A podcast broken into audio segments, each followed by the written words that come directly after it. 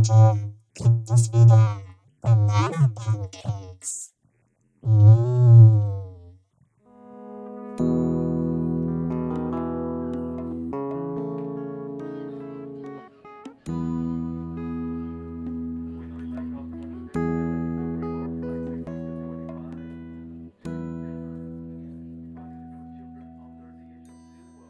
Hallöle!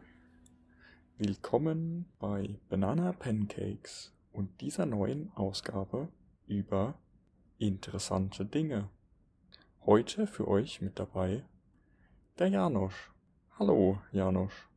Hallo zusammen. Hallo Leo.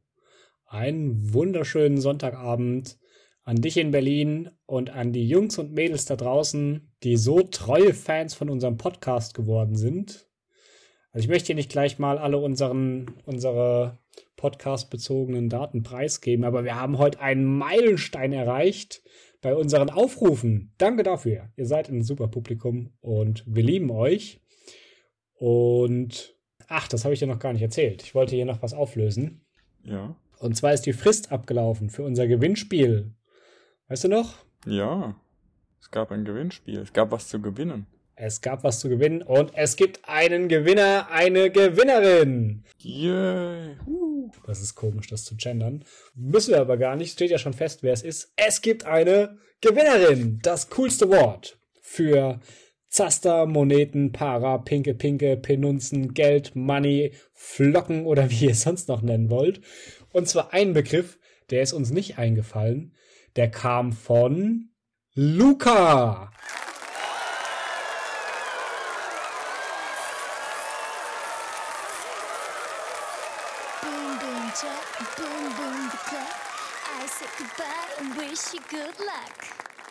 Herzlichen Glückwunsch, Luca. Mit dem Begriff Dublonen hast du den Hauptgewinn abgeräumt. Wir hoffen, du hast ganz viel Spaß, im kommenden Jahr jede Woche kostenlos eine Folge Banana Pancakes hören zu können. Wow, super. Herzlichen Glückwunsch auch von mir, Luca. Das ist echt super. Wir hoffen, du hast ganz, ganz, ganz viel Spaß mit deinem Preis und freuen uns, wenn du auch das nächste Mal wieder mit dabei bist. Vielen Dank fürs Mitmachen. Sehr schön. Schön. Ich hoffe, das klingt nicht zu sehr ironisch jetzt.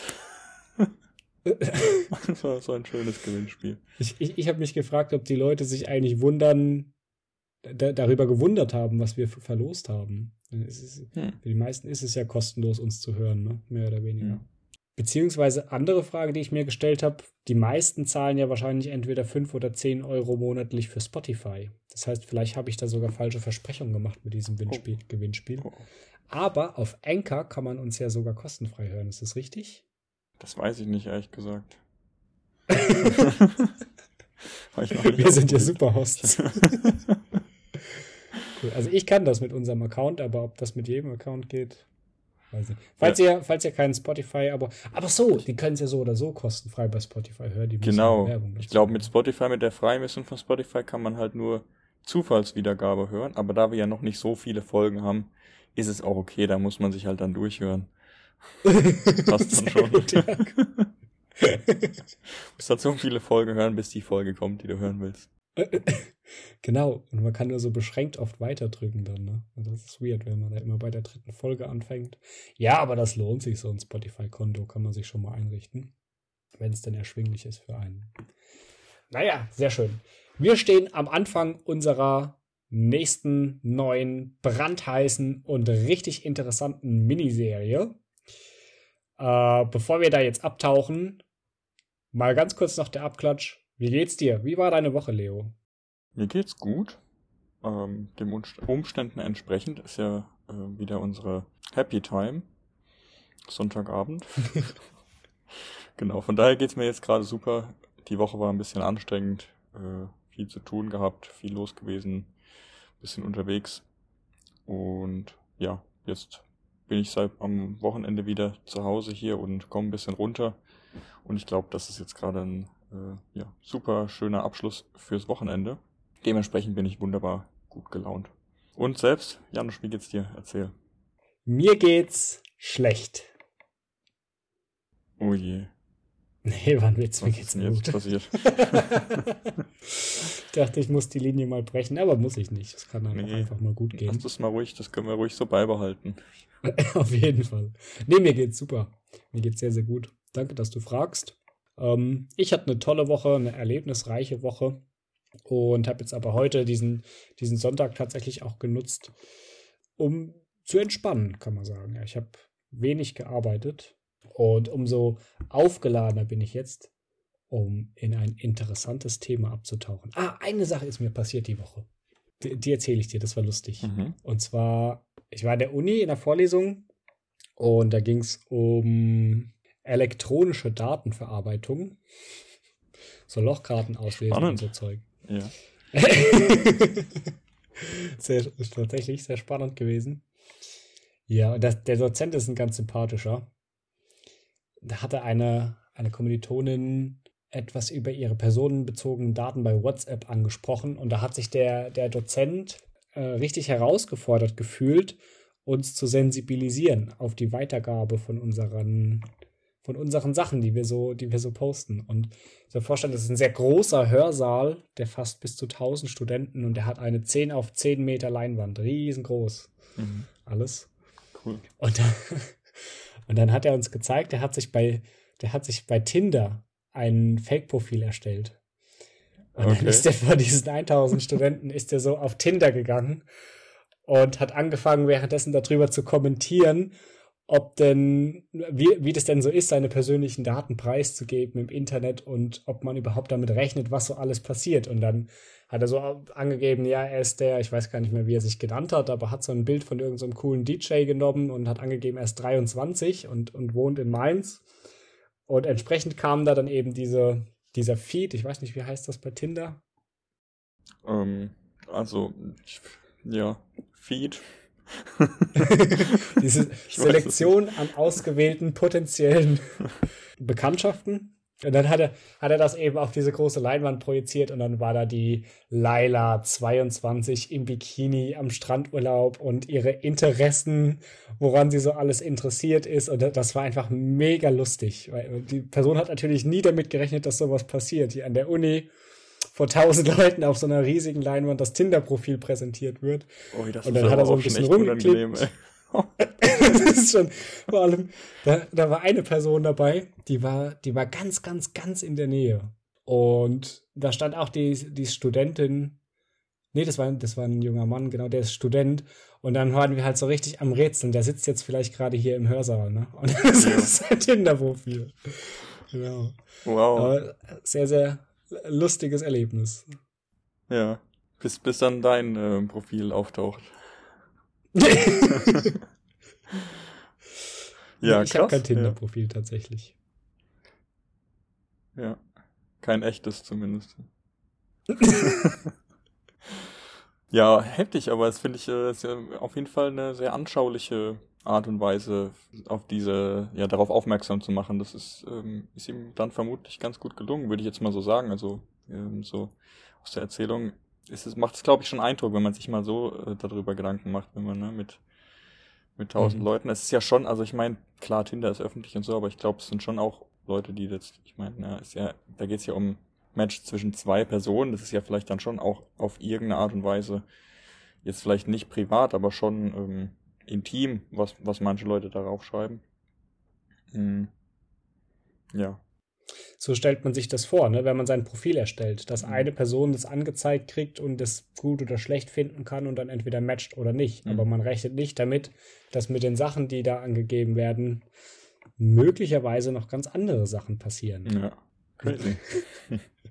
ist ja eigentlich, äh, wenn man Daten in ein Tinder-Profil schreibt und man gibt ja seine Freigabe dafür, dass Tinder die verarbeiten und anderen Leuten zeigen darf, eben um den Zweck dieser App zu erfüllen.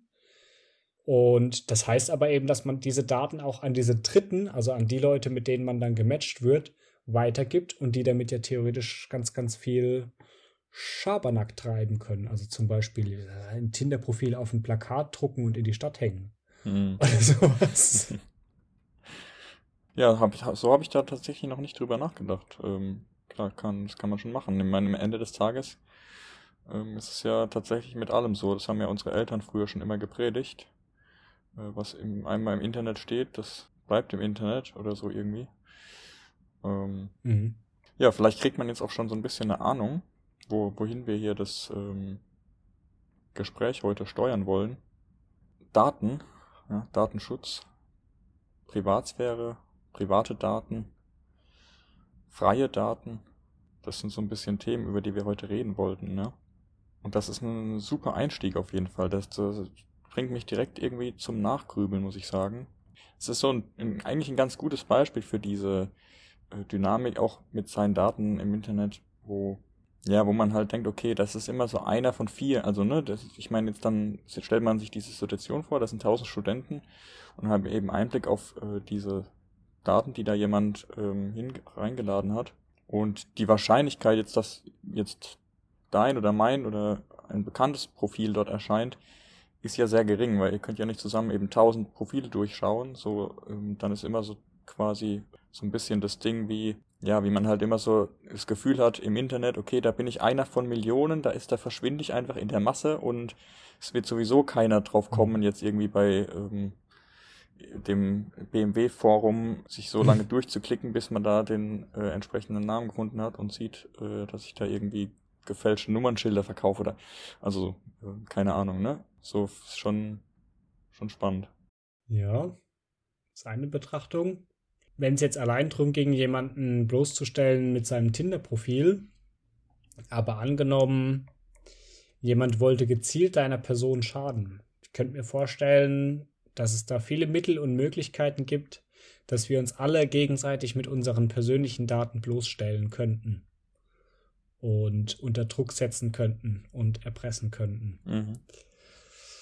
Und ich gehe fest davon aus, dass das in manchen Kreisen um manche Positionen buhlend bei uns ein ganz, ganz gängiges Vorgehen ist. Aber da können wir gerne noch tief reinsinken im Anschluss. Aber vorher wollte ich dich noch etwas fragen.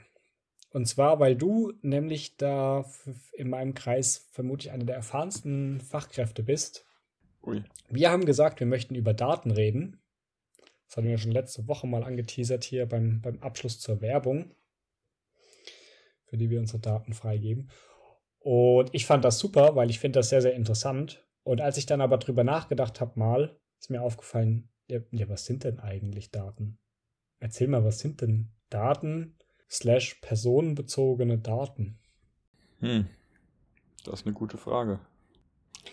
Bei uns hat es zwar damals auch äh, elektronische Datenverarbeitung gehießen, aber ich, ich hätte jetzt aus dem Stegreif tatsächlich keine gute Definition, also für was, was sind Daten. Ich meine, bei personenbezogenen Daten kann ich es, glaube ich, noch ein bisschen einordnen. Ich meine, da geht es vor allem darum, also um die Daten, die sich auf eine Person zurückführen lassen. Aber was sind Daten denn grundsätzlich? Könnte ich auch nur raten tatsächlich.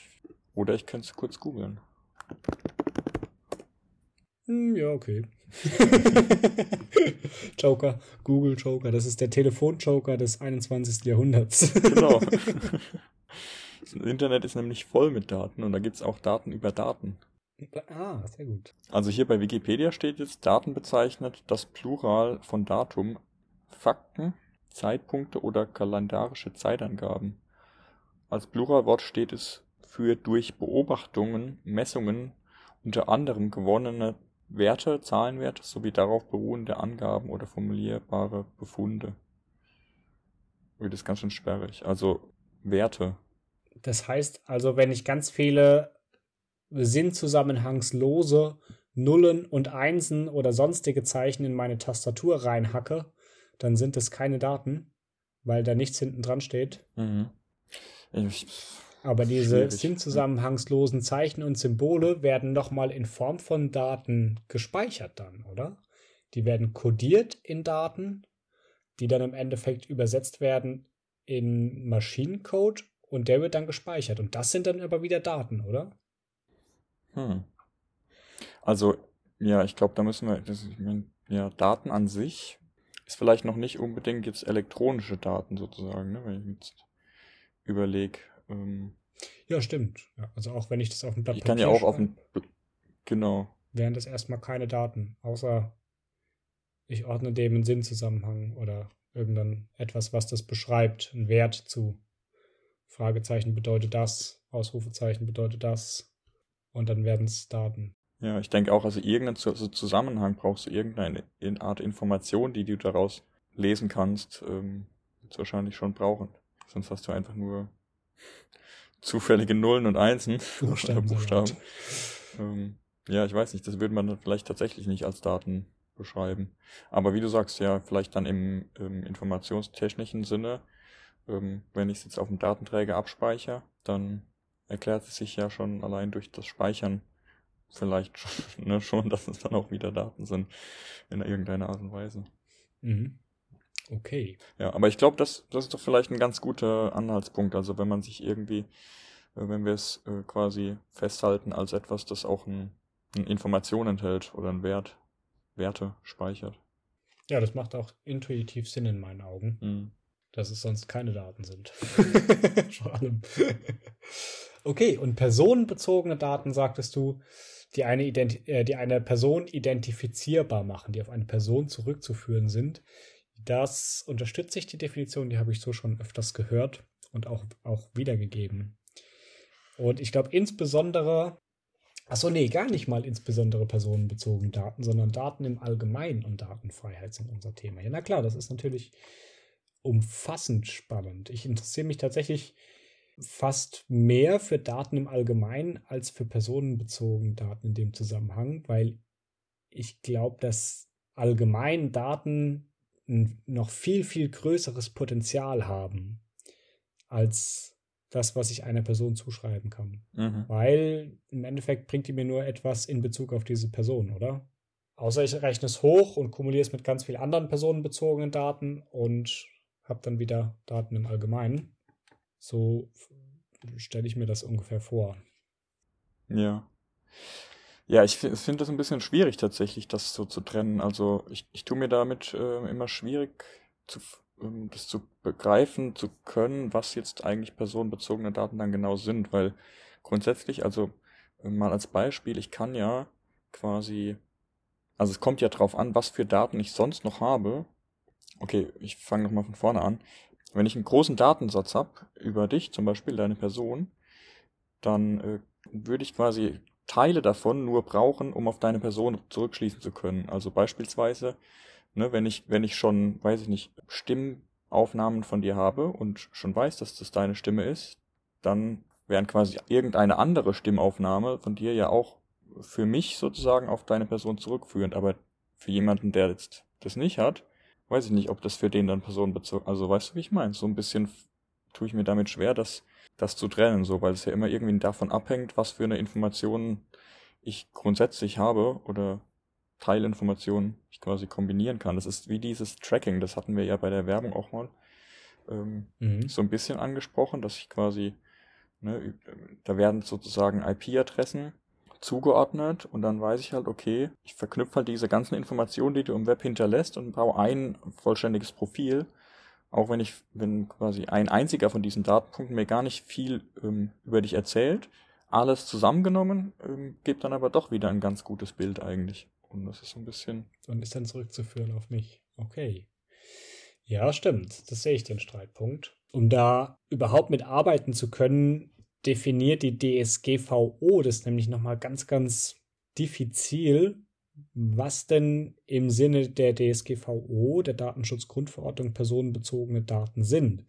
Da sind aufgezählt zum Beispiel, also prinzipiell erstmal Daten, die rückschließen lassen auf. Und dann zählen die auf zum Beispiel den Namen einer Person oder einer Kennnummer oder Standortdaten, Online-Kennungen, Ausdruck der physischen oder sonstigen kulturellen, wirtschaftlichen Identität einer Person. Aber genau, das ist auch nach der Definition noch unglaublich schwer abzugrenzen, ab was ist, ab wann, ab welchem Grad den der Umfang von Daten haben muss, ist sie denn schon personenbezogen? Denn genau wie du sagst, es kann sein, dass ein einzelner Schnipsel gespeichert auf einem Server überhaupt keinen Rückschluss auf einen von diesen Punkten gibt und kombiniert mit einem Schnipsel auf einem anderen Server, zack, habe ich die Kennnummer von Mhm. dem oder die kulturelle Identität oder den Namen oder die Kennnummer von einer Person raus. schwierig. Ich könnte mir vorstellen, dass da mal wieder die Technologie dem Recht ein paar Schritte voraus ist. Das wäre ja nicht das einzige, einzige Situation, wo das so ist. Yep. Das mit Sicherheit, ja. Ich denke auch, die hechten da gerade noch hinterher. Ähm, wie sagt man hechten hinterher? Sagt man das? Kann man sagen. Genau, die, ja, Das ist wie wenn der, der Torwart zum Ball hechtet. So. genau. ja, weil ich, ich denke, es ist halt schon auch so ein bisschen die, die Möglichkeit im, im Internet, also das, oder dieses, wie sagt man, Informationszeitalter ähm, ja auch, wo wir jetzt uns befinden, wo Informationen so schnell hin und her geschickt werden können und jeder kann irgendwie Daten generieren, Daten abspeichern und Daten verteilen. Das passiert, das passiert ja so schnell, dass da auch Dinge mit getan werden, die man vorher noch nicht äh, so bedacht hatte. Ne? Also ich meine, man kann ja nicht alle Eventualitäten so vorher durchdenken. Mhm. Ähm, Ja. Als sie damals angefangen haben im Internet, hat sich ja keiner erträumen können, was, das, was daraus mal wird. So, es entsteht ja alles gerade erst so im Fluss. Ja, vor allem diese Definition ist ja in noch einem Zusammenhang schwammig, nämlich auf eine Person schließen lassen. Okay, einfaches Beispiel. Leo Schoberwalter, das bist du. Wenn ich jetzt ein Bild von dir ins Netz schreibe und nebendran schreibe, das ist Leo Schoberwalter, klar, das sind personenbezogene Daten. Das ist ganz, ganz leicht nachzuvollziehen für jeden. Der sieht das und der versteht das. Jetzt ist es ja aber mittlerweile so, dass auch ganz, ganz viele Denkaufgaben, wie zum Beispiel zu verstehen, dass dieses Bild du sein sollst, nicht mehr von Menschen übernommen wird, sondern von künstlichen Intelligenzen, die in der Lage sind, viel, viel komplexere und aufwendigere Prozesse durchzuführen. Ich gebe ein Beispiel. Und zwar, Herr Müller geht jeden Morgen in die Bäckerei und kauft sich Kaffeestückchen. Und zwar gibt es dieses Kaffeestückchen in drei Größen und er kauft immer, nee, nee, nicht in drei Größen, sondern in drei Güteklassen, sagen wir mal so. Einmal mit der Glasur, einmal mit der mittleren Glasur, einmal mit der schönsten Glasur und er kauft sich immer das mit der mittleren Glasur. Und der Herr Müller hat zu Hause auch noch Alexa und Alexa hört ihm zufällig zu, wie er immer mal wieder darüber redet, wie toll er diese mittleren, mittelklassierten Kaffeestückchen findet. Okay, jetzt haben wir hier sozusagen diese zwei Schnittstellen, an denen Daten entstehen. Einmal die Kasse in der Bäckerei, in der er eigentlich anonym ist, und einmal Alexa. Und ich könnte mir gut vorstellen, dass wenn man über irgendwelche Wege an diese beiden Daten kommt, okay, bei Alexa ist er eindeutig zuordnenbar, aber an der Kasse ist er nicht zuordnenbar. Da ist eigentlich das nicht personenbezogen, dieser Buchungsvorgang für die Kaffeestückchen. Aber wenn man die zusammenbringt und dann kauft sich der Herr Müller in Zukunft auf einmal die Kaffeestückchen mit der besten Glasur und berichtet davon zu Hause. Und wenn man solche Vorfälle hochrechnet statistisch, dass es dann vielleicht möglich wäre, darauf zu schließen, ob der Herr Müller, ob sich dem seine Einkommensverhältnisse geändert haben. Aufgrund der Daten, die an der, bei der Buchung an der Kasse anfallen, obwohl die ja noch nicht mal personenbezogen sind. Also die haben ja nichts mit dem Herr Müller direkt zu tun. Aber eben aus der Kombination heraus und der Fähigkeit, solche komplexen Fragestellungen, solche komplexen Datenmengen zu verarbeiten, könnte ich mir vorstellen, dass solche Schlüsse möglich sind, auch wenn die Daten an sich ursprünglich noch nicht personenbezogen waren. Ja, auf jeden Fall. Kann man sich gut vorstellen. Das ist, glaube ich, genauso ähm, ja, so eine heikles, so ein heikles Thema, wo man nicht genau weiß, wo soll man hier ähm, die Grenze ziehen oder was ist jetzt hier, ähm, was ist alles möglich und wo, wo kannst, wo führt das noch hin so? Genau, und das ist grundsätzlich erstmal die Frage, kann man das noch definizi- definieren, personenbezogene Daten? Das ist da schon schwierig. es ist so viel möglich damit zu machen, mit einzelnen Zahlen und Codes Mhm. und Sachen, die getrackt werden. Es ist ja eine Datenflut auf der Welt. Aber Entschuldigung, du hattest gerade. Ich wollte dich mal auch noch was fragen. Äh, und zwar, wenn wir gerade so drüber reden, was wäre denn für dich eben die, die Grenze? Also wo würdest du denn die Grenze ziehen, wo du sagst, das sind Daten, die will ich nicht, dass sie irgendjemand anders hat? Da, also ich habe tatsächlich sofort viele Grenzen im Kopf. Also das. Aus was für Bereichen? sich- Also, ja. Entschuldigung. Ähm, Bereiche. Ordne sie selbst in Bereiche ein. Mir ist zum einen eingefallen, Gespräche, die ich bei mir zu Hause oder prinzipiell unter vier Augen führe.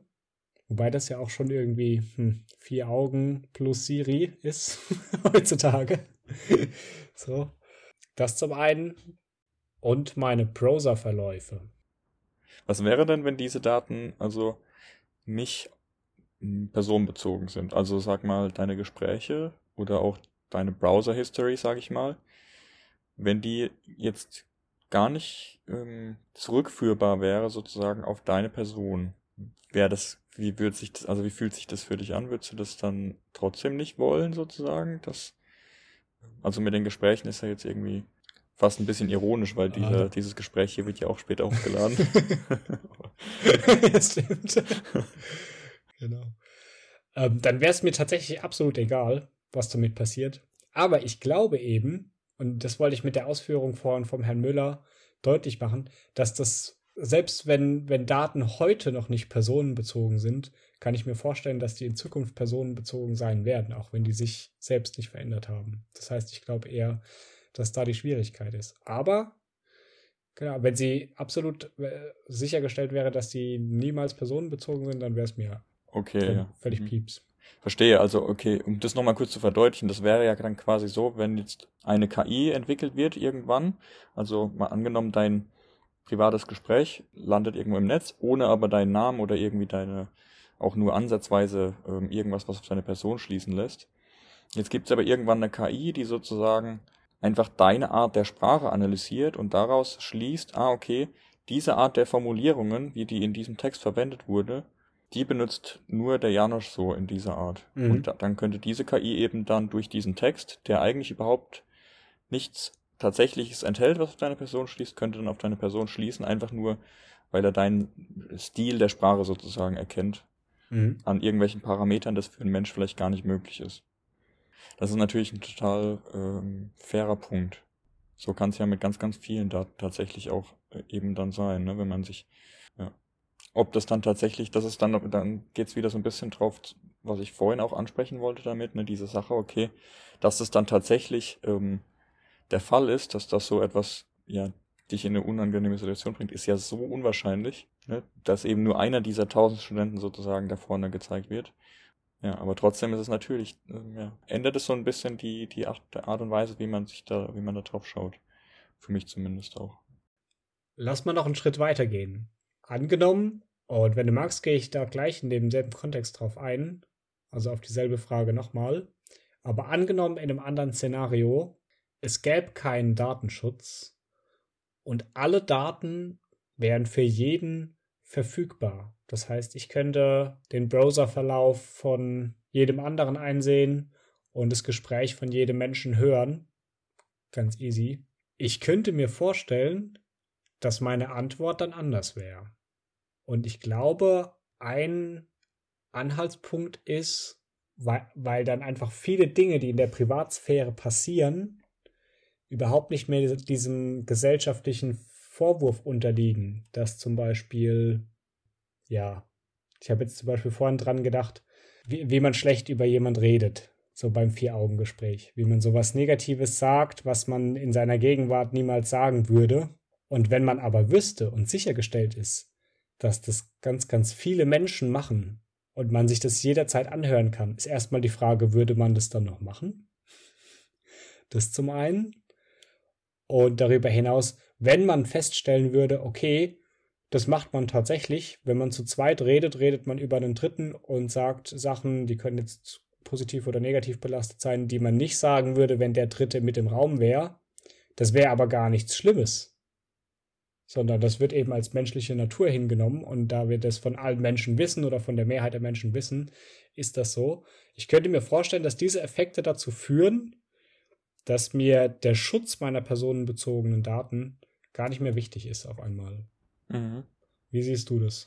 Ja, das finde ich natürlich super spannend. Ähm, ja, weil genau das ist ja, also zum einen, erstmal um das nochmal vorwegzunehmen, ähm, für mich jetzt als jemand, der ja mit Daten auch viel arbeitet, natürlich super spannend die Vorstellung überhaupt, eben sich nicht limitieren zu müssen wegen jetzt solchen Dingen wie Datenschutz im Sinne von, ähm, man muss halt ständig aufpassen und es ist auch nicht so einfach an Daten ranzukommen, mit denen man vielleicht total tolle Dinge tun könnte. Mhm.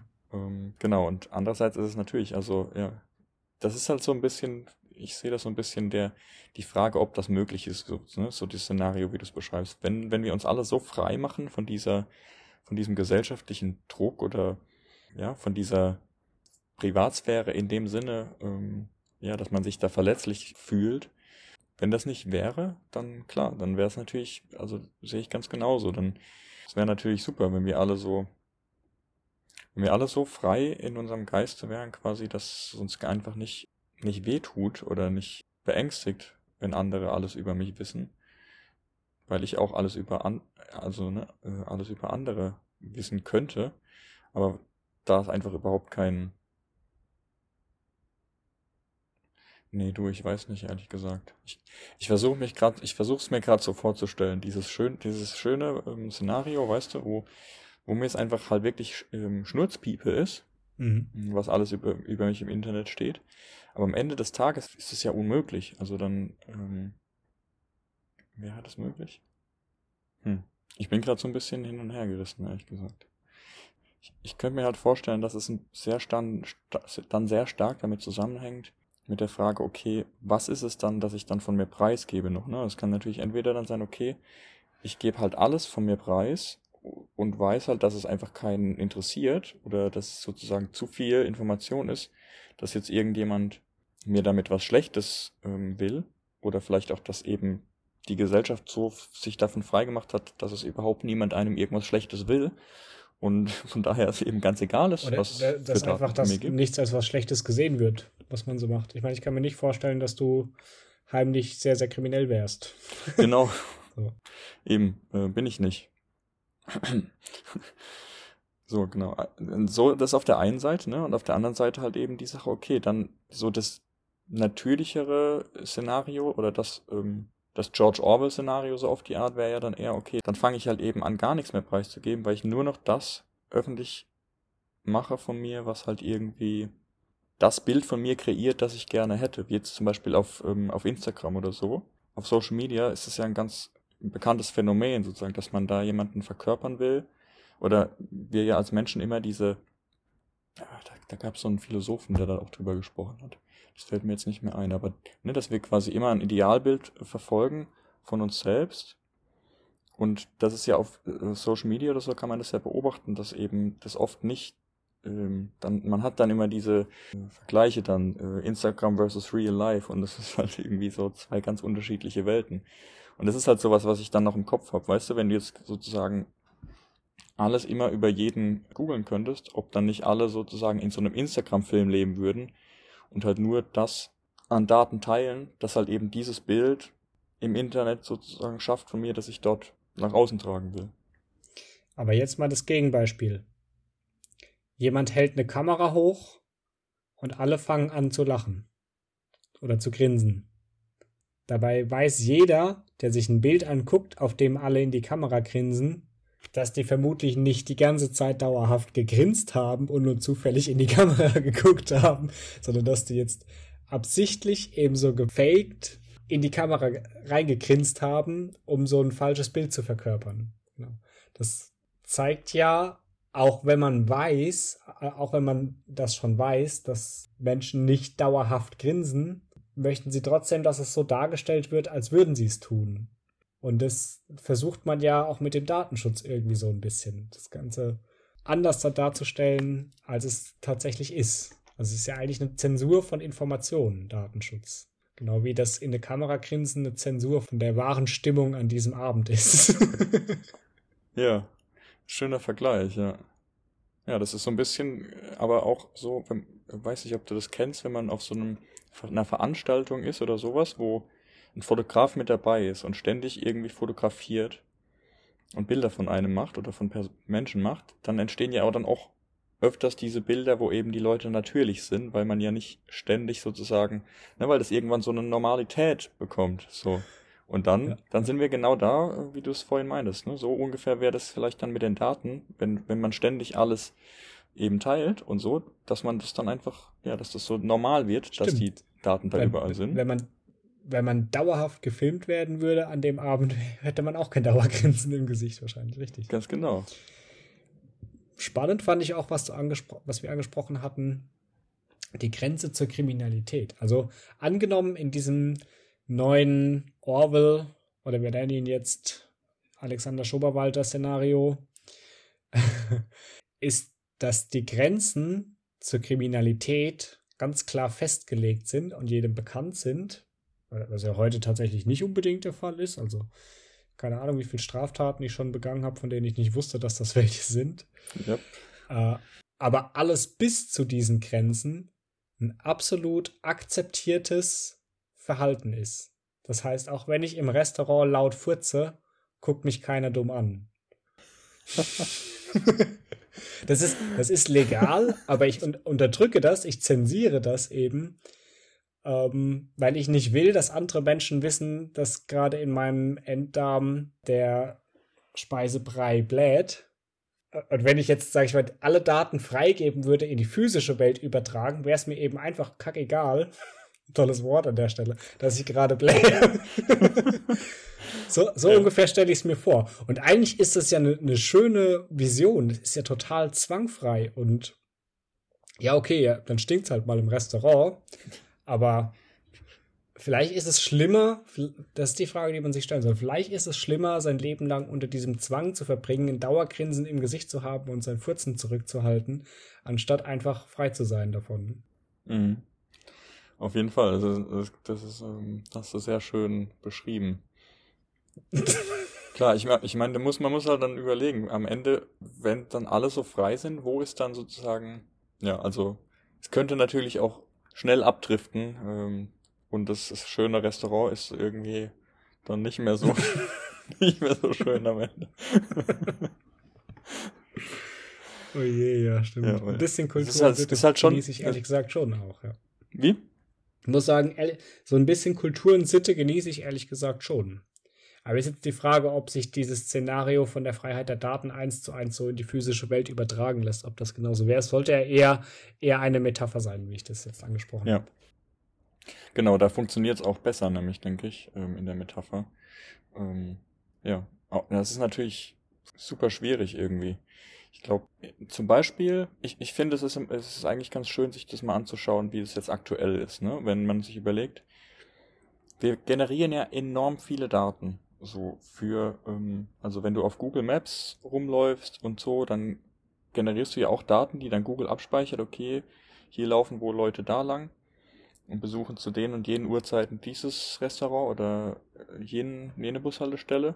Und diese ganzen Daten, die sind ja da. Die sind auch in einem gewissen Maße personenbezo personenbezogen, aber die sind halt nur für Google da. ne? Für Google vielleicht für dich so. Du kannst da auch noch drauf zugreifen, aber für sonst niemanden so. Mhm. Aber eigentlich sind es doch total spannende Daten. Also jetzt mal unabhängig davon eben, dass, dass die auf dich zurückführen, sondern einfach nur zu wissen, okay, dass man da langlaufen kann jetzt, weil man das halt eben auf deinem Datenprofil gesehen hat, okay, da ist halt irgendwie ein GPS-Aufzeichnung und theoretisch weiß man jetzt, da könnte man langlaufen oder ah, zu dieser Uhrzeit hat das Restaurant wohl aufgehabt, weil du warst ja da. Mhm. Das sind ja Daten, die kann man auch für sinnvolle Dinge oder interessante, nützliche Dinge nutzen ähm, und nicht diese Angst zu haben, okay, jetzt nutzt jemand meine personenbezogenen Daten, um mir irgendwie ähm, was nachzusagen. So.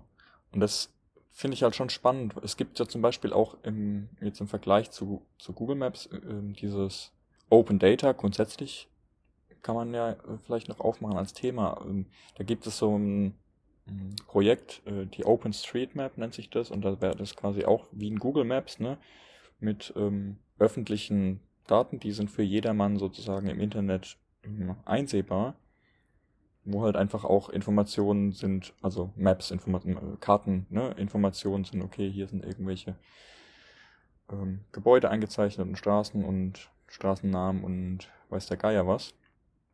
Und da kann jeder mitmachen und Daten da eintragen oder Daten da rauslesen. Es ist ja super cool so.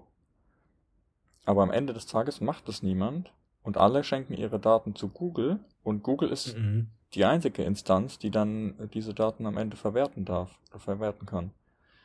Und das finde ich eigentlich total unfair so, weil wir, wir sind ja alle, jeder von uns gibt da eben, generiert diese Daten für Google, für Facebook, für Amazon, aber drauf zugreifen darf keiner so.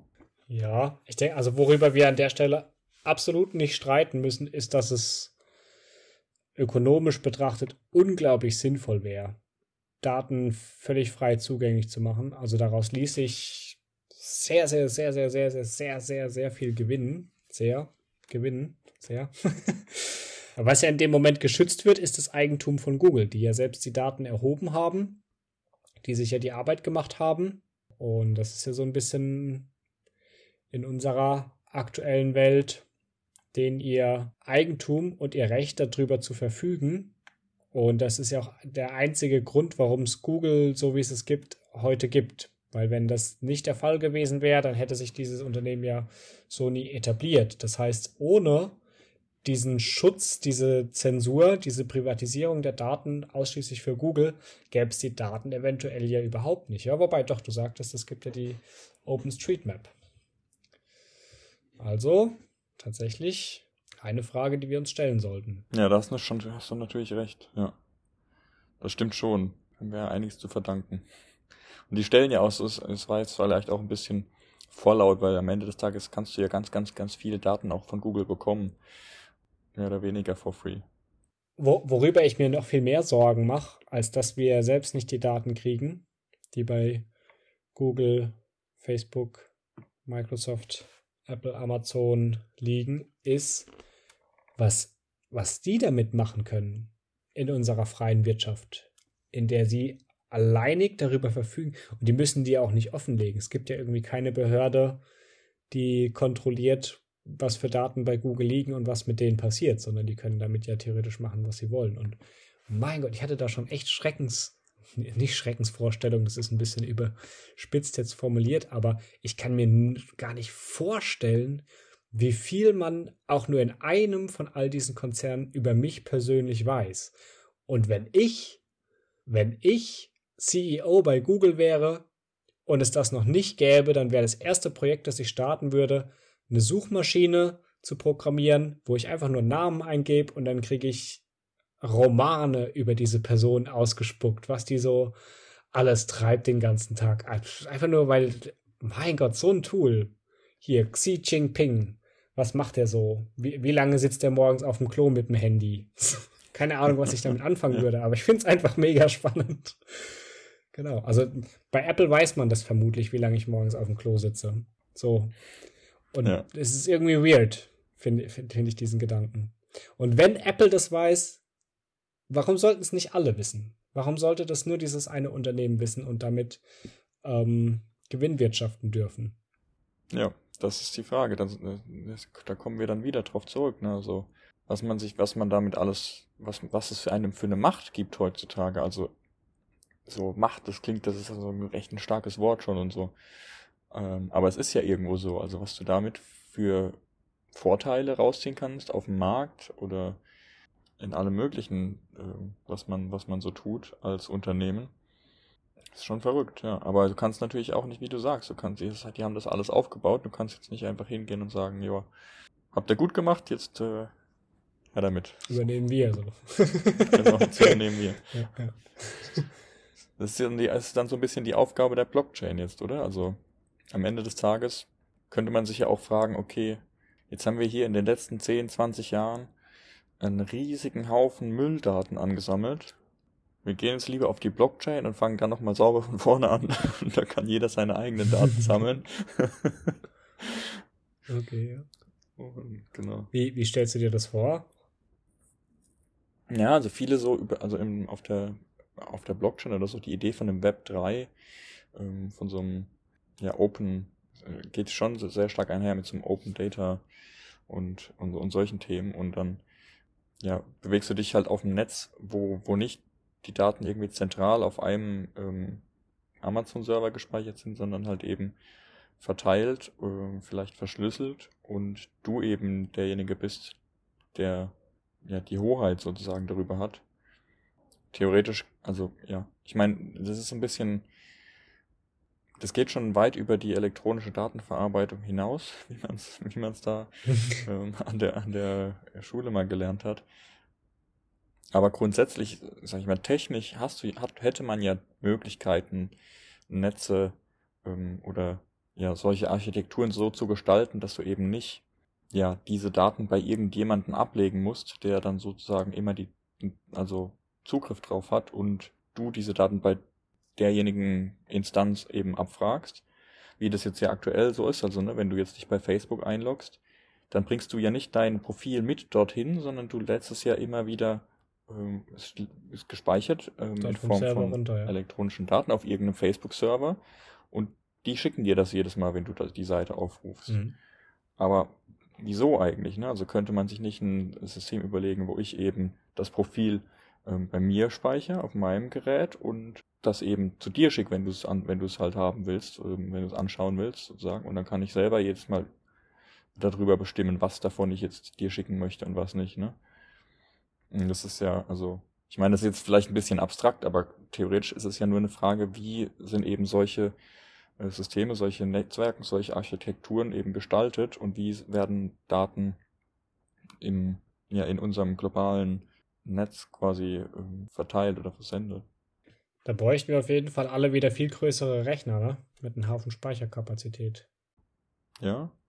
Ich meine, du kannst es auch verschlüsseln. Also ne, auf der Blockchain kannst du es theoretisch ja, könntest du sozusagen, die Daten, die müssen ja nicht unbedingt nur auf deinem Gerät gespeichert sein, sondern wenn du sozusagen aber die Instanz bist, die Die sie rausgibt, ja, okay. Genau, das die heißt, sie er kann rausgibt, trotzdem so. theoretisch auf dem Facebook-Server sein, aber wenn, wenn die ein Profil von mir erstellen müssen, dann muss ich erstmal zu einem Diffie-Hellman-Schlüsseltausch zustimmen, ganz genau. weil nur ich, nur ich den, den Zugang habe zu dem Zimmer von dem Server, in dem meine Daten liegen. Okay. Ganz genau.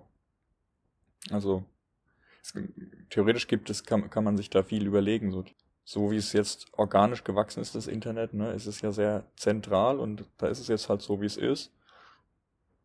Und die Blockchain und das Web 3 sind einfach so alternative ähm, Konzepte, ja, wie man vielleicht sowas nochmal neu denken könnte, ne, und einfach nochmal ganz neu an, an die Sache herangeht. Und da entstehen teilweise richtig interessante ähm, Projekte, die halt eben, ja, die Frage der Datenhoheit, Privatsphäre und Datenschutz nochmal ganz anders betrachten. So. Das ist mittlerweile echt schnell mit Dingen so, die organisch gewachsen sind. Ne?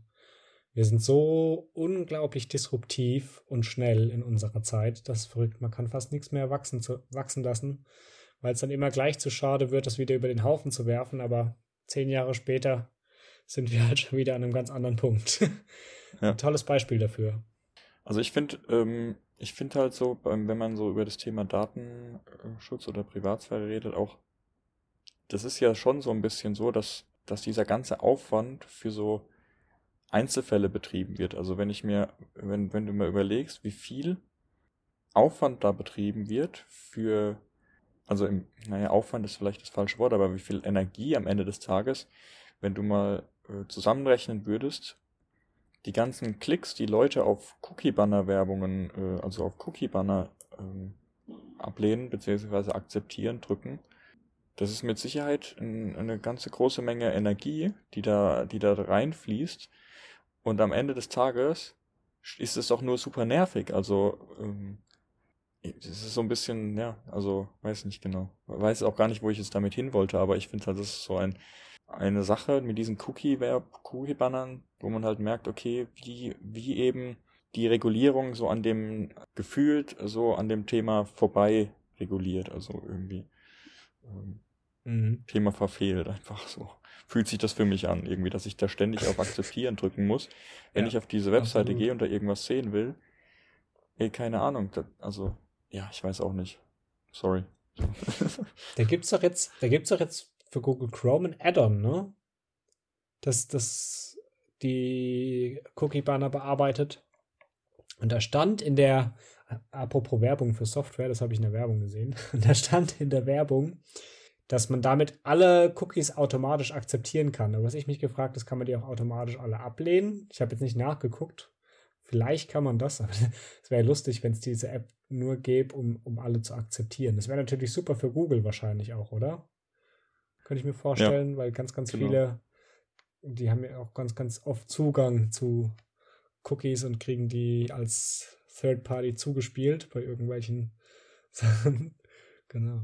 Aber noch was anderes zu Cookies hier. Bei Edeka an einem Regal habe ich gesehen, da stand mal, die haben sich auch darüber lustig gemacht, da stand, in diesem Regal gibt es Cookies. Sie können diese akzeptieren und in Ihren Einkaufswagen laden. Cookies dienen dazu, Ihnen den Alltag zu versüßen. Cookies sind leckere Kekse, die auf Ihren Hüften gespeichert werden können. Bei ausreichender Bewegung werden diese wieder automatisch gelöscht. Schön, das ist ja lustig. lustig. Was ich noch ein super spannendes Thema finde im, in Bezug auf Daten oder freie Daten, äh, ist, ist grundsätzlich vorhin schon mal kurz angesprochen, Open Data. Und das, also Open Source sagt dir vielleicht auch was, ne? Also so, es gibt das ja auch so eine große Mhm. Bewegung und eine, eine Phänomen in der Informationstechnik, dass so, ähm, also Quellcode von Programmen und so einfach ja unter Open Source Lizenzen rausgegeben wird und für jedermann eben zur Verfügung gestellt wird. Ich, ich finde es einfach so eine inspirierende ähm, Szene, sage ich jetzt mal, oder Bewegung, das überhaupt zu ermöglichen, wenn man so aus dem traditionellen Ingenieurwesen oder wo man herkommt, äh, aus traditionellen Naturwissenschaften kommt, ist das ja total unvorstellbar eigentlich oder ja, was heißt unvorstellbar vielleicht nicht, aber es ist schon ungewöhnlich, sage ich mal, dass äh, große Konzerne ihre ihre Arbeit einfach für jedermann öffentlich zugänglich im Internet zeigen Mhm. und einfach äh, alle zusammen sozusagen an den großen Problemen arbeiten. Finde ich, Aber find man ich sieht einfach, ja- äh, ja, total cool. Unglaublich viele Open Source Projekte sind ja mega erfolgreich, obwohl es in vielen Fällen Anwendungen gibt, die vielleicht besser funktionieren oder die, die irgendwas besser machen, aber die möglicherweise kostenpflichtig sind. Und das geht, glaube ich, auch zum großen Teil damit einher, dass Open Source Anwendungen häufigerweise ganz schnell eine große Community haben. Weil das eben jeder nutzen kann, wird das viel genutzt und dadurch entsteht so ein Konsens, so ein Wissenskonsens. Man kann sich gegenseitig helfen. WordPress ist ja so ein, so ein klassisches Beispiel zum Beispiel. Ne? Du findest so viele Anleitungen im Internet darüber, wie du, wie du mit WordPress arbeitest, weil das eben so viele Leute machen. Das ist eine Open Source, ne? Die ist, die ist kostenlos in, entsprechend auch. Ja, Genau. Also finde ich auch, stimme ich dir zu, finde ich ein super Konzept. Aber finde ich lustig, dass du das mit dem Ingenieur angesprochen hast. Ja. Okay, also das ist ja auch nachvollziehbar, was woran man unglaublich lange gearbeitet hat, irgendwie dann auf einmal sagen, da habt ihr ein ungewöhnliches Verhalten. Aber ich glaube, genau dieses Verhalten brauchen wir heute in unserer Gesellschaft für die Herausforderungen, vor denen wir stehen. Ich glaube nicht, dass wir die aktuellen Probleme, die wir hier auf dem Planeten haben, weiterhin damit lösen können, dass wir so vorgehen, sagen, nein, ich habe hart gearbeitet, das ist alles meins, ich habe das verdient und für euch gibt's nichts. ja, Wir sollten ein bisschen mehr Open Mind, Open Source und vielleicht auch ein bisschen mehr Open Data. Da lege ich mich fest, wenn wir mit unserer Miniserie an das Ende kommen, irgendwann, und ich noch ein bisschen mehr verstanden habe, was das genau ist. cool, ja. Das war, äh, hast du schon gesagt. Äh, Folgendes. Die Arzthelferin kommt in das brechend volle Wartezimmer. Aus datenschutzrechtlichen Gründen dürfen wir sie leider nicht mehr mit dem Namen aufrufen, sagt sie laut. Der Mann mit den vielen Hämorrhoiden und den Potenzproblemen trotz Viagra bitte in Behandlungszimmer 4.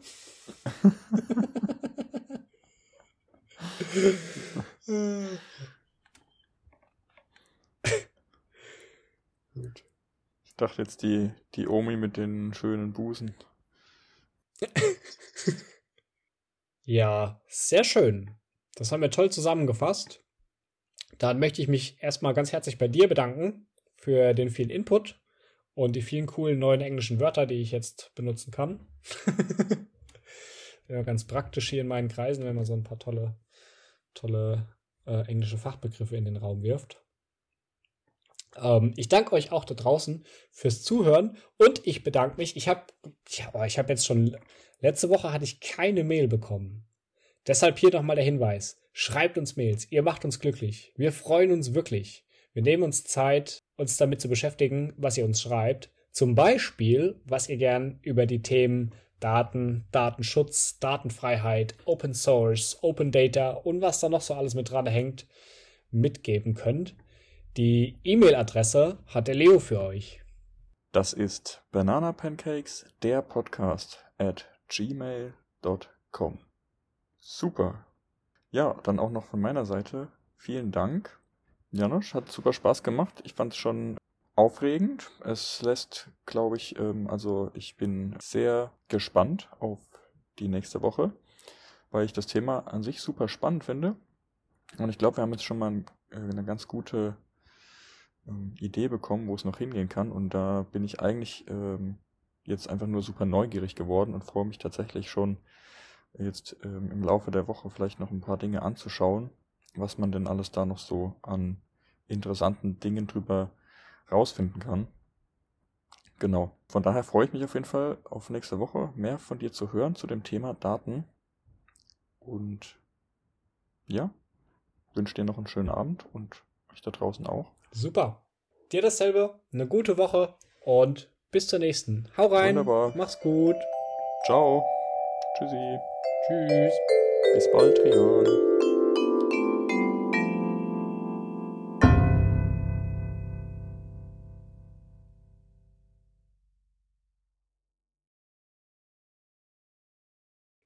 Frau mit dem Traumbusen, bitte in Behandlungszimmer 4. Wenn ihr nicht wisst, was ihr uns für eine E-Mail schreiben wollt, ihr könnt uns einfach mal euren Browserverlauf zumailen. Dann können wir das vielleicht hier einfach öffentlich, öffentlich teilen mit allen, äh, was ihr euch so im Internet anschaut. Und dann können wir ja mal schauen, wie sich das so anfühlt. In der, in der neuen, äh, wie hast du genannt, die äh, Alexander Schoberwaldrische äh, Datengrundordnung. Freie Informationen für jedermann. okay, dann ja. Tschüss.